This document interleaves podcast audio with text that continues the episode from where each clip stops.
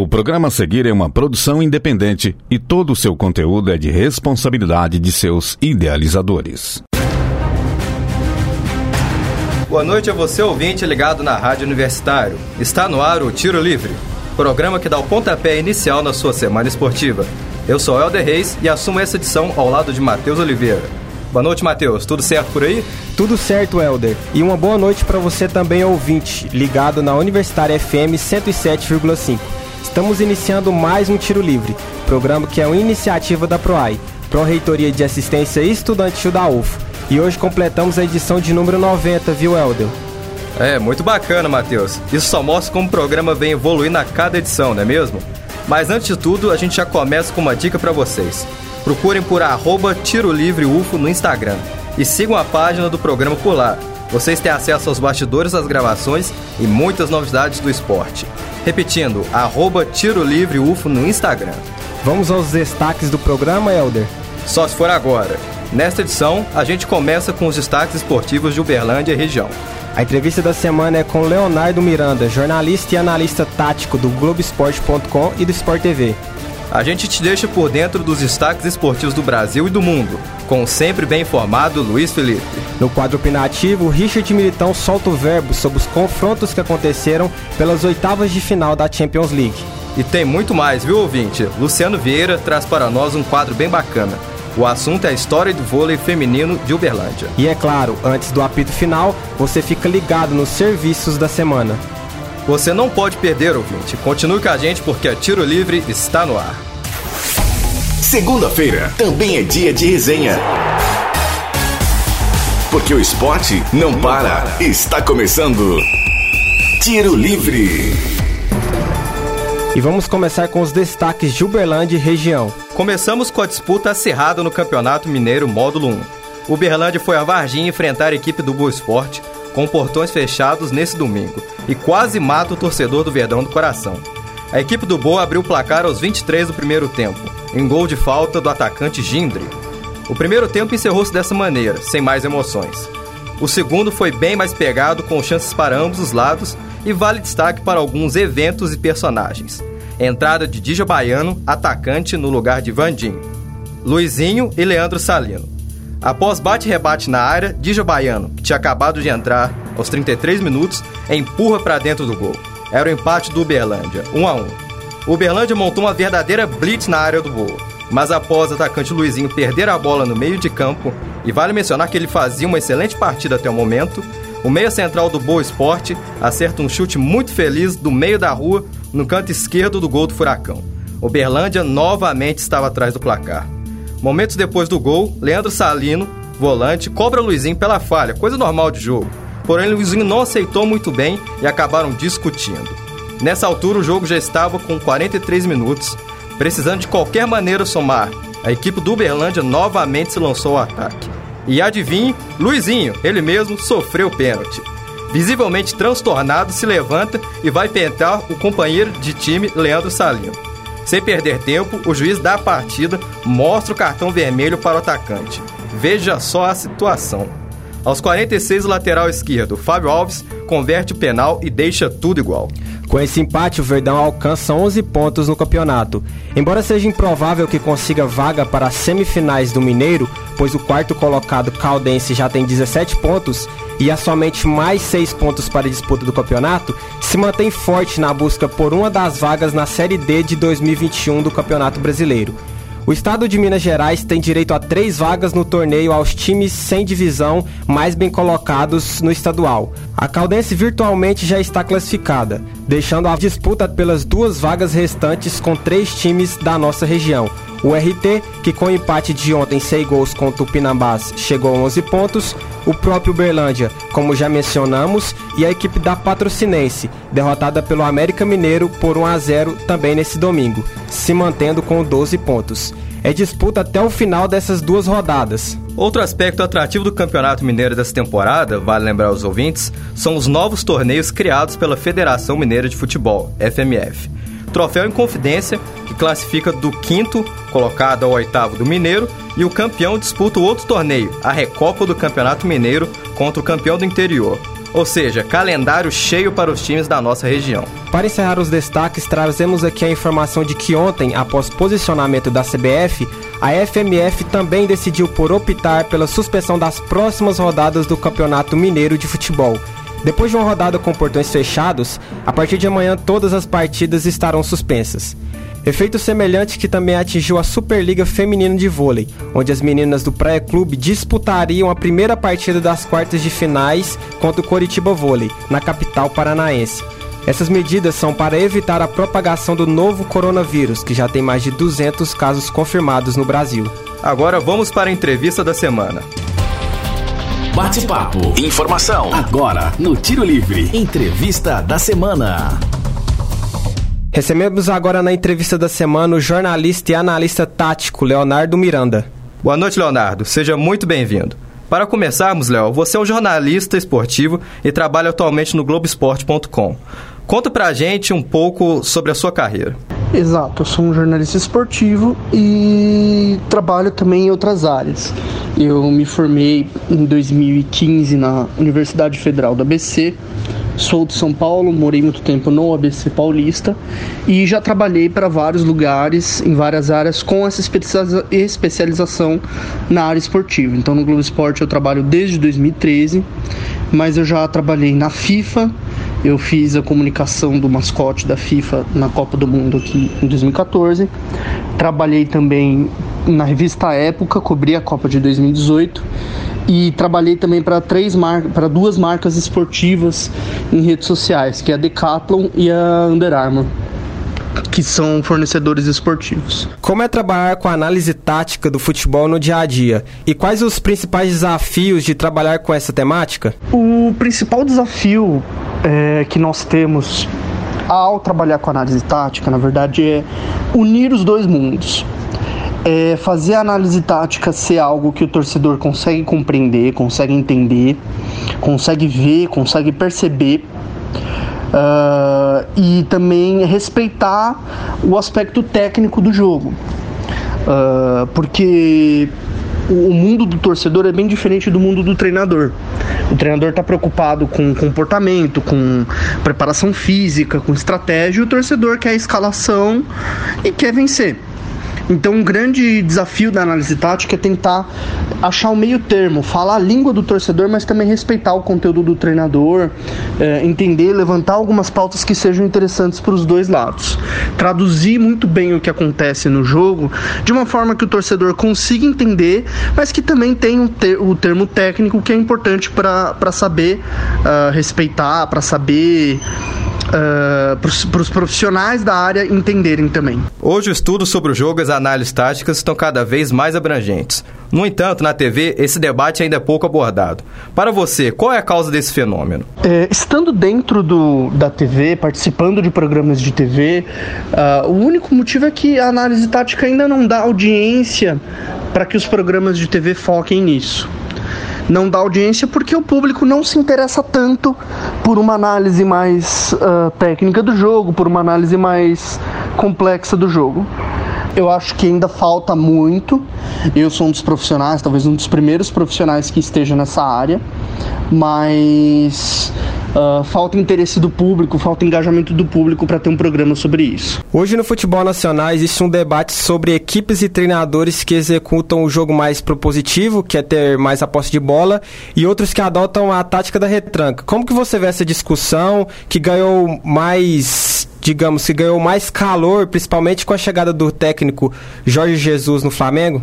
Eu vejo, eu vejo essa questão de um modo muito simples. Eu acho que não existe nada de errado com a retranca. Assim como um jogo ofensivo, propositivo de posse de bola, não é garantia de vitória. Não é nem um extremo nem o outro. Há clubes que, uma, de, em, que estão em uma situação financeira um pouco pior do que outros clubes e eles precisam adotar uma estratégia mais retrancada para vencer adversários mais fortes. Do mesmo modo que há clubes que têm um grande investimento e precisam entregar um tipo de jogo um futebol que seja mais atrativo ao torcedor. Não acho que há problema no treinador fazer um jogo retranqueiro, não é, a, a, não é um problema isso, não deveria ser tratado como um problema, até porque muitas vezes não dá para fazer um time ofensivo sem boas peças. A grande questão é: existem diversas ideias de jogo. Existe a ideia da retranca, existe a ideia da proposição, existe a ideia do Klopp, do Guardiola, do Felipão, do Jorge Jesus, do Sampaoli. Todas as ideias são válidas. O que a análise tática explica é a execução dessas ideias. Não existe certo ou não existe errado. Existe o fazer o que você se propõe a fazer, de um jeito eficiente ou de um jeito pouco eficiente. Valeu, Léo. Muito obrigado pela entrevista aqui para nós no Tiro Livre. Muito obrigado, Léo. E a gente lembra também dessa discussão agora com as oitavas da Champions League também, por conta do Simeone e do Klopp, que eles tiveram ali uma discussão. Então vale a gente aprofundar bastante mesmo nessa parte tática e técnica do futebol. E continuando com o programa, chegou a hora de ficar bem informado sobre o que aconteceu nos últimos dias no mundo esportivo. Destaque da semana. Chega mais, Luiz. Conta pra gente o que rolou no esporte aqui no Brasil. Fala, Matheus. Fala, Helder. Uma boa noite a vocês e a todos os ouvintes. Em meio à crise do novo coronavírus, o esporte até tenta resistir, mas a saúde deve sempre vir em primeiro lugar, né? E por esse motivo, a maioria das partidas dos campeonatos estaduais desse fim de semana foram realizadas com portões fechados, conforme determinado pelas entidades de saúde nacionais e internacionais. Como nas arquibancadas não havia ninguém, o som das torcidas se fez ausente em quase todos os jogos do domingo. Eu digo quase, porque no jogo do Corinthians, uma gravação do canto da torcida do Timão tocou nos alto-falantes da Arena Itaquera. A intenção até foi boa, mas não trouxe resultado. O Corinthians empatou com o Ituano por 1 a 1 depois de sair perdendo e agora ocupa a terceira posição de seu grupo no Campeonato Paulista. No Rio de Janeiro, clássico entre Vasco e Fluminense no vazio Maracanã. Melhor para o tricolor, que com gols de Evanilson e Fernando Pacheco venceu o Cruz Maltino por 2 a 0 e quebrou um jejum de vitórias contra o rival que já durava 10 jogos. Com o triunfo, o Flusão lidera o grupo B da Taça Rio com 3 vitórias em 3 jogos, enquanto o Vasco é apenas o quinto colocado. Outro duelo pelo Campeonato Carioca foi o empate de 1 a 1 entre Botafogo e Bangu. A partida marcou a estreia do japonês sensação Keisuke Honda pelo Alvinegro, e o jogador já deixou seu primeiro gol de pênalti. Uma pena que não havia torcida no estádio Newton Santos para prestigiar esse momento, mas não tinha outro jeito. O empate deixa o Botafogo em quarto lugar no Grupo A da Taça Rio, cinco pontos atrás do líder Flamengo, que bateu a Portuguesa no sábado. Voltando ao Campeonato Mineiro, o Cruzeiro perdeu para o Coimbra no Independência por 1 a 0. E o tropeço custou caro para o técnico Adilson Batista, que foi demitido após 5 vitórias, 3 empates e 7 derrotas em 15 jogos no Comando Celeste. A Raposa ocupa agora a quinta colocação e está fora da zona de classificação para as semifinais, 3 pontos atrás da Caldense, que é a quarta colocada. Mas como antecipamos agora há pouco, a Federação Mineira de Futebol decidiu paralisar o Campeonato Mineiro por tempo indeterminado devido ao novo coronavírus. Essa iniciativa não foi a única tomada no âmbito do esporte para frear o avanço da doença no país. A CBF interrompeu todas as competições nacionais sob sua tutela, como a Copa do Brasil e o Brasileirão Feminino, até segunda ordem. Já as federações estaduais poderão proceder da maneira como preferirem, e até o fechamento desta edição do Tiro Livre, apenas Minas Gerais e São Paulo tiveram seus campeonatos paralisados. Vale lembrar que o Novo Basquete Brasil, NBB, além das Superligas de vôlei, também foram paralisadas por suas respectivas organizações. E até os próprios jogadores se manifestaram sobre a crise. Em diversas partidas, como no clássico entre Flu e Vasco, e na vitória do Grêmio sobre o São Luís por 3 a 2 pelo Campeonato Gaúcho, os atletas entraram em campo com máscaras, protestando em prol da paralisação imediata dos estaduais.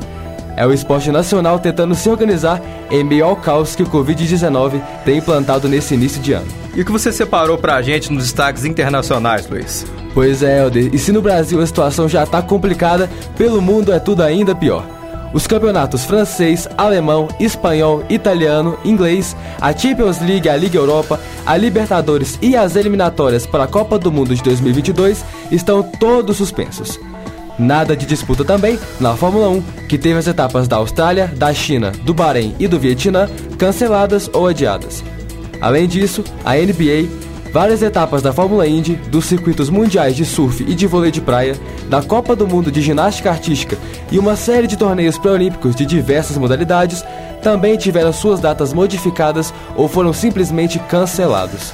Até mesmo a cerimônia de entrega da chama olímpica para o Japão, que aconteceu ontem e é um dos momentos mais emblemáticos das Olimpíadas, não contou com a presença de público. Mas mesmo em meio à pandemia, as autoridades japonesas seguem confiantes com a realização do evento dentro da data prevista, do dia 24 de julho ao dia 11 de agosto. No pouco que rolou no mundo do esporte, boas notícias para o Brasil. A delegação verde-amarela garantiu três vagas olímpicas no Taekwondo, com Edival Marques, Milena Titonelli e Ícaro Miguel. E três vagas também na luta olímpica, com Aline Silva, Laís Nunes e Edward Sogomunian.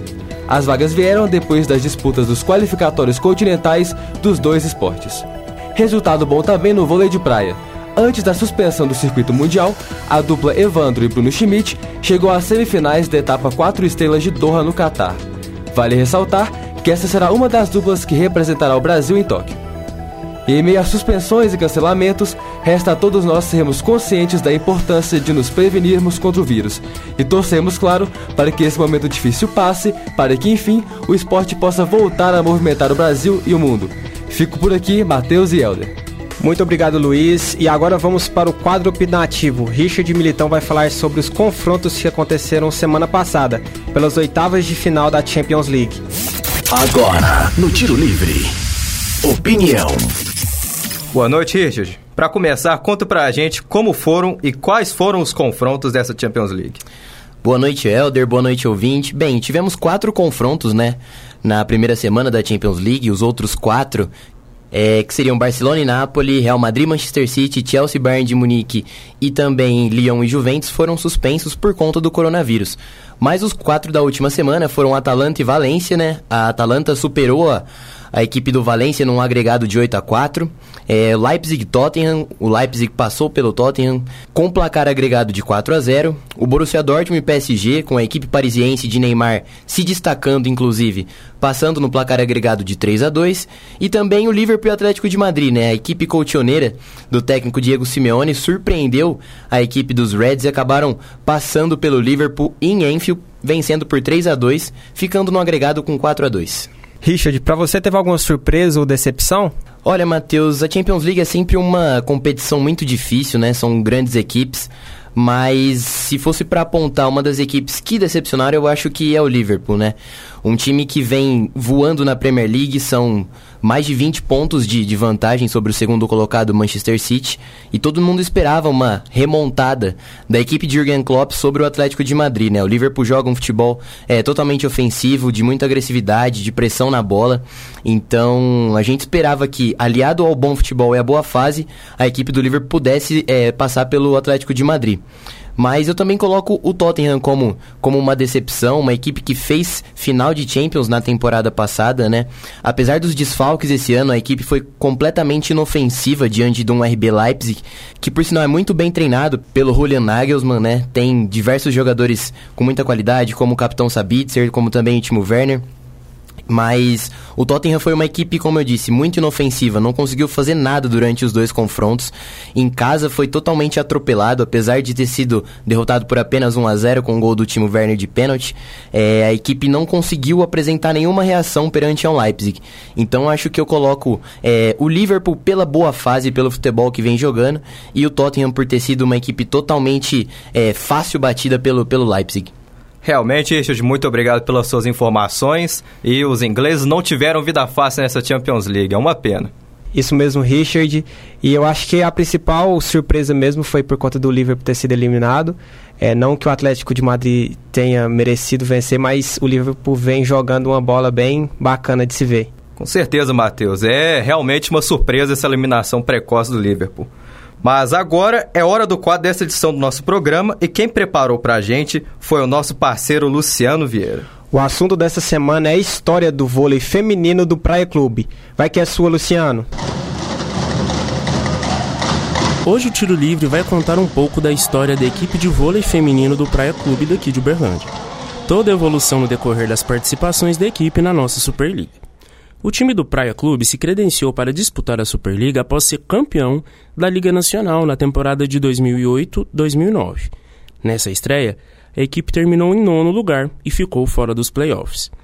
Já na temporada 2009-2010, finalmente o Praia Clube chegou aos playoffs.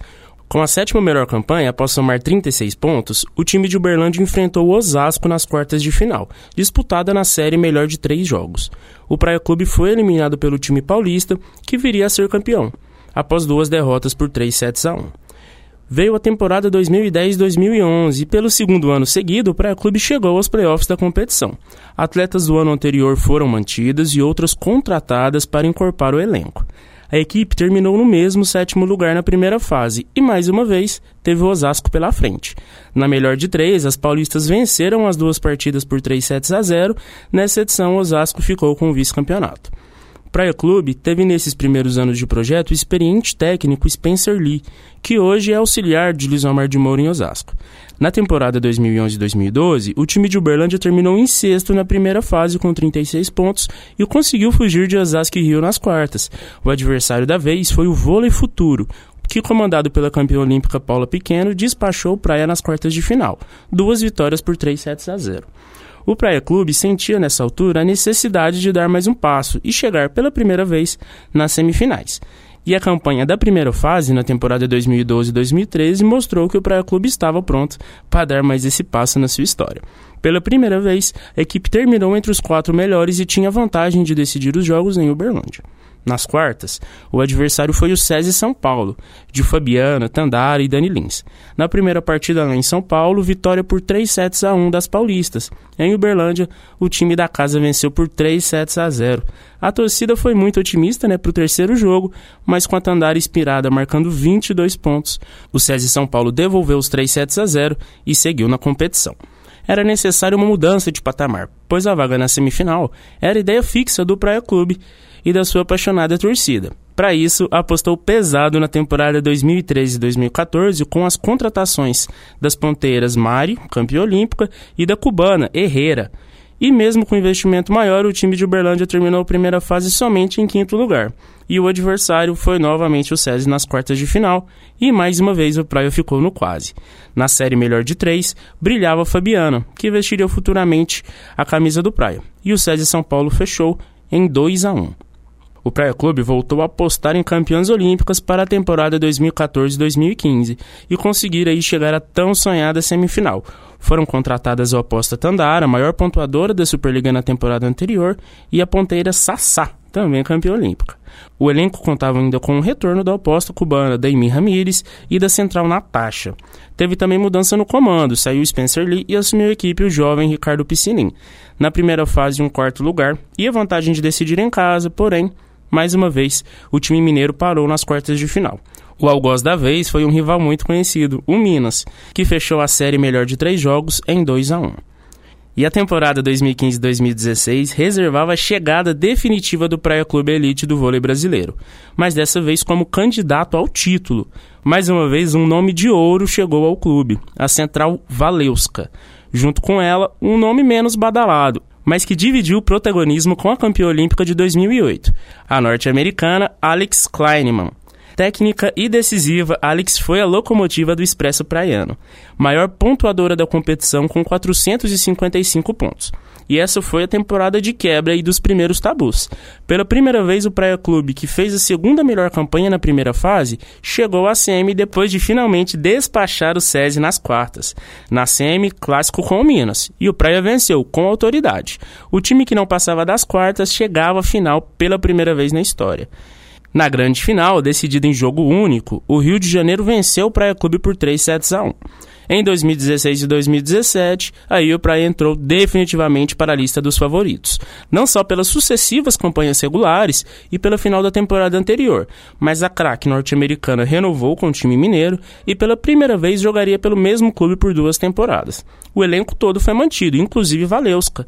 E para fechar o nome de rede, mais um outro nome com peso de ouro olímpico, a central Fabiana, e também a contratação da ponteira Carla, que veio do Minas.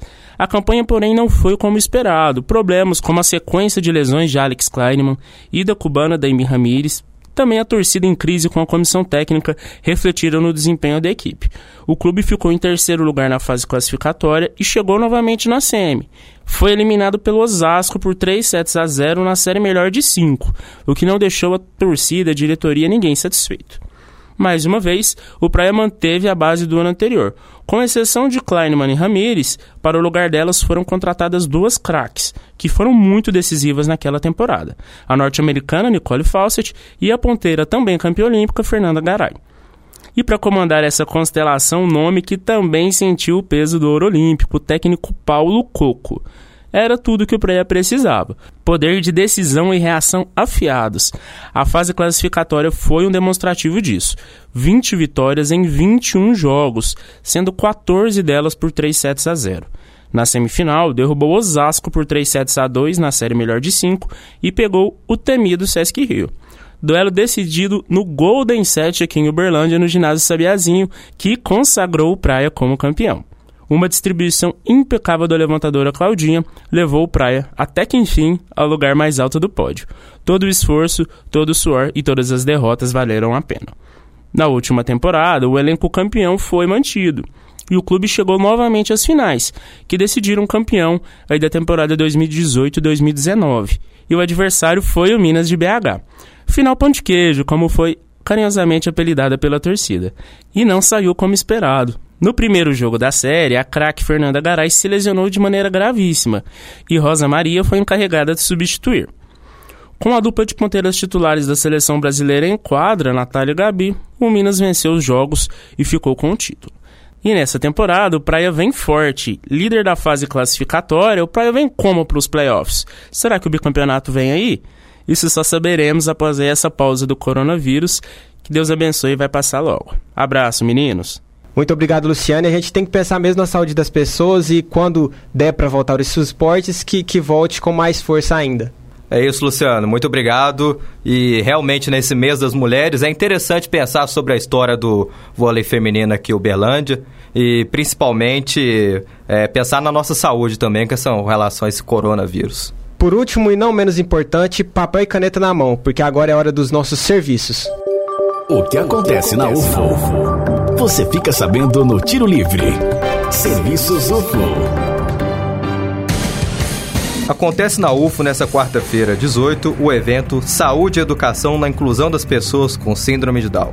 Em comemoração à Semana da Conscientização da Síndrome de Down, a ação visa buscar uma inclusão de verdade com presença de profissionais especializados na área. Lembrando que a mesa redonda é aberta para a comunidade interna e externa da UFO e ocorre dia 18 às 7 horas da noite no Anfiteatro 5S do Campo Santa Mônica. O credenciamento é no local, 30 minutos antes do início. Nessa última semana, o Ministério da Saúde disponibilizou um aplicativo sobre o coronavírus. Na plataforma você descobre dicas de prevenção, unidades de saúde mais próximas da sua localização e um número para contato. A fim de combater a propagação de notícias falsas e facilitar o acesso a informações sobre o vírus, os aplicativos estão disponíveis para os usuários dos sistemas operacionais iOS e Android. Atenção nas dicas de prevenção e nada de desespero. Ainda sobre o vírus, dois grandes eventos internacionais foram adiados em Uberlândia. A notícia do último sábado confirmou que as bandas The Offspring e Pennywise não se apresentarão mais nas cidades brasileiras, seguindo a recomendação do Ministério da Saúde. Em Uberlândia, o evento aconteceria amanhã, dia 17, na Arena Sabiazinho. Com isso, os ingressos já adquiridos valerão para a nova data do show, ainda não divulgada pela assessoria das bandas, e ainda para a possibilidade de troca ou reembolso, diretamente no site de vendas de ingressos. Apito Final. Tiro Livre. Apito final no tiro livre de hoje. Para sugestões e dúvidas, mande mensagem no Facebook do programa www.facebook.com.br Tiro Livre. Aproveite e curta a página da Rádio Universitária FM no Facebook e no Instagram. Além disso, não se esqueça de seguir o programa. Arroba Tiro Livre. Fique atento às próximas edições. Na segunda-feira, às 8 horas da noite, com reprise às quartas-feiras, também às 8 horas da noite. Vale ressaltar que todos os programas estão disponíveis no nosso Spotify. O Tiro Livre é uma iniciativa da PROAI, Pró-Reitoria de Assistência Estudantil, da UFO. Caso você esteja andando pelos campi da UFO e notar alguma movimentação estranha, entre em contato com o WhatsApp da UFO Segura 34 99996 4597. Repetindo, 34 99996 4597. Essa edição foi produzida por Alana Lima, eu, Helder Reis, Luciano Vieira, Luiz Felipe Borges, Richard Militão e apresentada por mim, Helder Reis e por Matheus Oliveira. Revisão de Lázaro Martins e apoio técnico de Benício Batista, Edinho Borges e Mário Azevedo. Boa noite, Helder, e a você ouvinte. Muito obrigado pela audiência neste programa de número 90. Boa noite a todos, forte abraço. Universitária apresentou Tiro Livre. O conteúdo que você ouviu é de uma produção independente, sendo assim de inteira responsabilidade de seus idealizadores.